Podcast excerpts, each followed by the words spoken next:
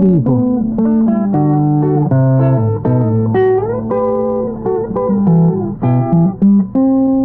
Mis décadas.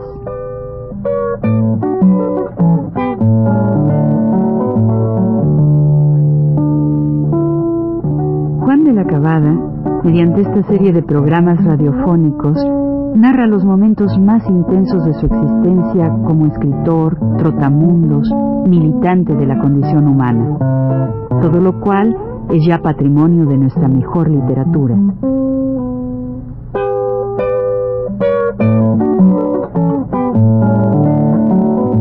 Con ustedes, Juan de la Cabada. Pienso ahora que al pasar del primer año de preparatoria al segundo, en 1914 termina mi infancia. De allí a la pubertad y una precoz adolescencia. Me figuro que por ese entonces, después de haber sido partidario secreto de Madero y de la revolución, pues por la algazara, ¿no? Propia del movimiento, me asaltan con frecuencia las ideas de hacer juicios algo impreciso todavía, y una especie de, de balance sobre la época, sobre la revolución de 1910, y del que resultaba para mí una inconformidad, pero no desesperanzada, no una decepción, sino el disgusto con las figuras que representaban el movimiento militares, licenciados, etcétera, pues la explotación a nivel de esclavitud en las haciendas y a las trabajadoras en la ciudad continuaba. Y continuó hasta después salir yo de la casa en 1917. Quiere decir que en la época de Madero no hubo ningún cambio, ¿verdad? Absolutamente. Siguieron las haciendas igual, el trabajo de explotación igual. Y vamos a ver qué pasa ahí. Claro, uno está en su casa y las palabras aquellas, eh, lo que uno ve, la, actitud esta de caballerosidad, ¿verdad? La palabra empeñada, todas estas cosas de vida así caballeresca que hay en la casa que a uno de momento así le, entusiasma, de pronto uno advierte que esa, esa palabra empeñada, todas esas cosas, el cumplimiento de, la honradez, todo eso, es completamente nada más entre el grupo, es decir, es una cosa que se hace entre ellos, es entre caballeros, entre ellos mismos, ¿no? Ahí sí hay, digamos, democracia entre ellos. Pero para el pueblo no, porque ellos a los niños los engañan, les roban, no les importa nada, eso es como es gente de razón, todavía en mi tiempo se hablaba de eso, no son de razón, no son gente de razón, y por eso justificaba toda la explotación, ¿verdad? Que yo, porque yo presenciamos, que yo vi en, en mi casa y en el tiempo es... De manera que esto ocurre, como dije, si ahí sigue la, la vida igual, pero de todas maneras las cosas empiezan a tomar cierto otro cariz porque viene el levantamiento viene naturalmente la reacción, viene la, ya ustedes conocen todo el proceso, todos que oyen saben muy bien lo que, lo que fue el huertismo, saben muy bien cómo hay un levantamiento, digamos, en la época de Madero, el levantamiento de Félix Díaz, luego después mm, también el levantamiento de, Reyes, y que Reyes está metido en la, en la prisión de Santiago Tlatelolco, y bueno, toda esta historia, ¿no? La muerte de Reyes frente al Palacio Nacional, la traición de Huerta, todo esto ocurre y claro, en la, en la, yo estoy entonces todavía en mi pueblo y como, como creo que dije allí, yo hice una, pues tuve, me, me alabaron mucho mi trabajo que hice sobre la, sobre la traición de Huerta, ¿no? La, la, la clasificación, toda esta cosa de este de este esta de, de este movimiento el huertismo pues lo hice yo en el colegio del colegio de los maristas en mi colegio en San Sagrado Corazón y fue muy bien recibido verdad que sí sí la gente tenía tenía aún sentía que era una cosa muy mal, ¿no?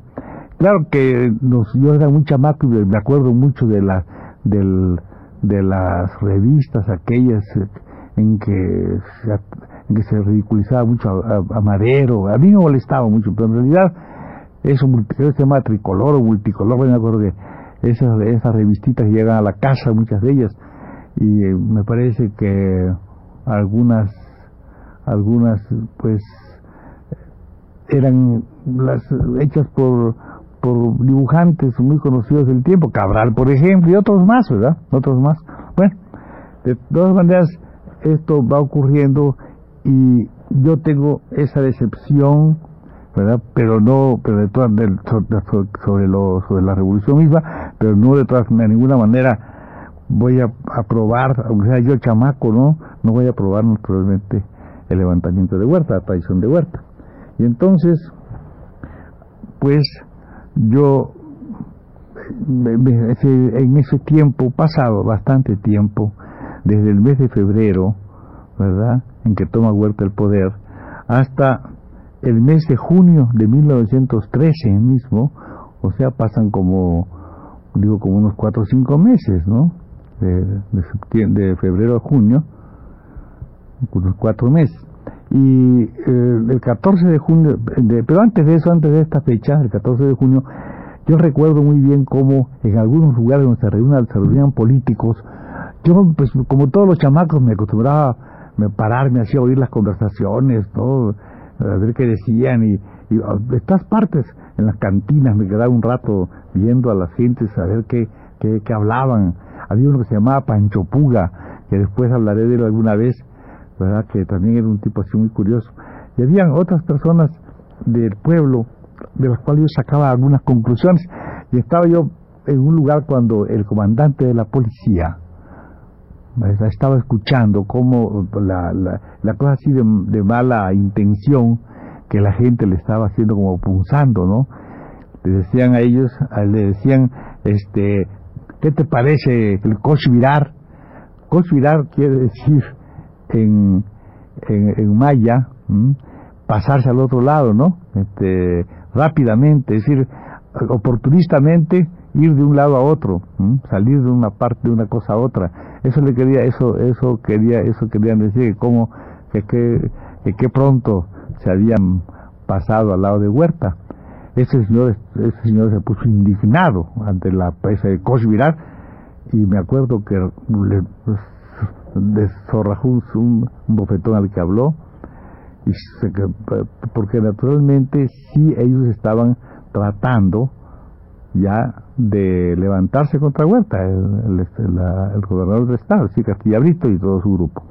Así fue como en el junio de mil, el 14 de junio fue, me parece, de 1913, eh, por allá por el mes de junio, pero yo me acuerdo que algo mucho el 14 de junio, fue me parece que fue por la noche, si la noche empezó la cosa esa, el levantamiento, el reconocimiento del gobernador Castilla Brito al régimen de Huerta, al huertismo. Bueno, pues eh, mi tío, como creo que dije la otra vez, pues era, lo que se llama la, autoridad inmediata del, del, gobernador, porque era lo que se llamaba el jefe político, Francisco de la Cava, que era capitán de Marina y además eh, hacendado, porque también era una cosa que a mí me, me causaba gran consternación o, me preguntaba yo cómo era posible que hubiera un cambio cuando Castilla Brito era también hacendado, ¿no? Igual que hubiera sido Madero, digamos, ¿verdad? También hacendado. ¿Cómo podía ser si el otro, el señor de mi tío, tenía dos fincas, se llamaban San Miguel y San Francisco, ¿verdad? Se llamaban esas fincas y cómo era posible que hubiera un cambio verdaderamente importante en defensa de aquellos a que ellos habían venido oprimiendo por tanto tiempo, es decir, los peones del campo, los peones de las haciendas, cómo era, pues, posible que esos maderistas, estas personas, ¿verdad?, pudieran, desde luego, hacer una transformación efectiva. Y a mí no me caía en la cabeza, la verdad, ni de chico, ni de nada. Aunque hay un chamaco porque él sabía muy bien cómo eran esas cosas. Él, mi tío tenía bastante rencor por otros, por, otros hacendados, porque todavía existía por ahí la cosa que se llama este el derecho de paso, ¿no? ¿Mm? Y entonces, pues, él estaba, las haciendas de él estaban, no estaban llegar, no estaban en no estaban en los caminos. Entonces, para, para, para él, para sacar sus productos, tenían que pasar por la hacienda de los carpizos, pongamos por caso, y eso le cobraban el de, a él, le cobraban ese, el, el viaje, le cobraban el derecho de paso. ¿Mm? Y claro está, eh, todas estas cosas era, era, era el motivo de lucha, es decir, era, la, era un reflejo de la propia lucha interna entre la misma que asociados, o sea, los hacendados unos con otros, ¿no? Eso era. Y claro, la, la figura de Castilla Río también era una figura, pues, un poco así del del eh, de del, es el hacendado, pero hacendado no no conservador, sino roto este mujeriego, simpático, esa era la, la, cosa, ¿no? Pero de todas maneras, yo sí estuve muy muy preocupado y parece que esta, esta preocupación era justificada.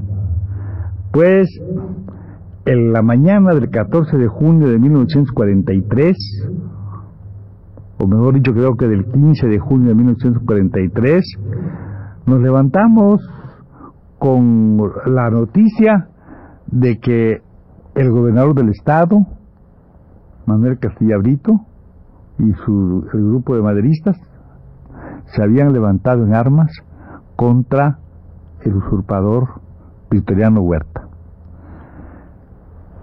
La noche ante la víspera, la noche anterior, pues tuvieron ellos que matar a los capitanes Bonilla y Bañuelos huertistas que se presentaron ante las autoridades maderistas, el, gobernador y, y, el tío mío, este Pancho de la Cabada, a exigirles que les entregaran el poder, ¿no?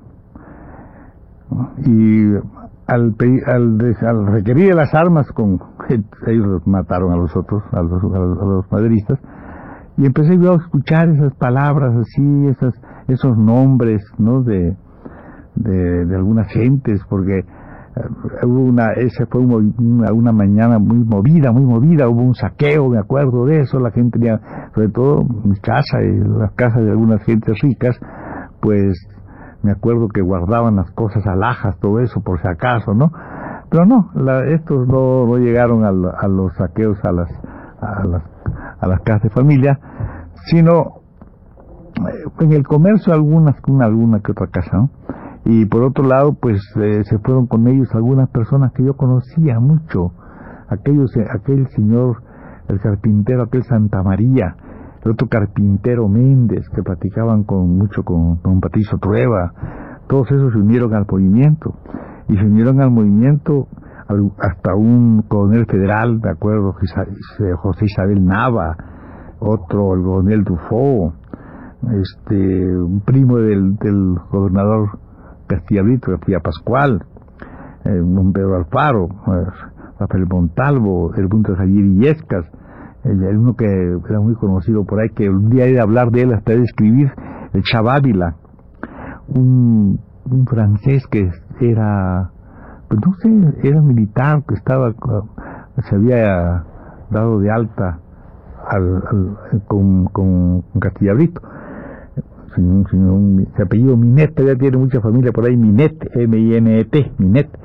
Y los Blencho, José Blencho y su hijo, y Siriaco Sosa, es decir, mucha gente de, de, aquella, de, aquella, de aquella época, y los nombres de, las, de los lugares a que se, fue, donde se fueron, los Chenes, Chunchintoca, Guadaseca, Zacacal, San Pablo, bueno, toda esta cosa, pues vino a, a a que yo conociera un poco, vamos, la geografía de mi estado que desconocía yo, a los, a los 11 años desconocía la geografía, pues, naturalmente conocía pues, la geografía de Europa, conocía, como dije antes, la geografía pues en general de México, pero pero no conocía, como seguramente no conocen muchos provincianos, exactamente la geografía de su, de su tierra.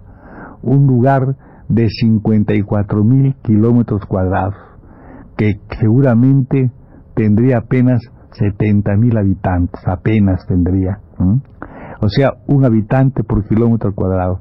Es decir, un lugar donde sacando las poblaciones de mayor importancia, el Carmen, Champotón, Campeche y el Camino Real, todo demás debía ser naturalmente selva. Yo no conocía eso. Y por esas selvas, por esos caminos, por esos ranchos así de proporciones infinitas, ahí por esos lugares fue donde iba la revolución y donde naturalmente este, fueron muriendo muchas de esas personas que yo conocí y estimé mucho, como a los hijos, como los Blaine José y, como Minet, como los Lengio y como otros más que murieron en esa época en la lucha contra Huerta.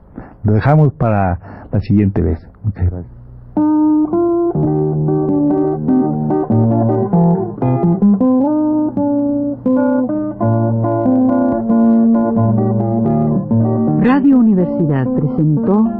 Recuento Vivo.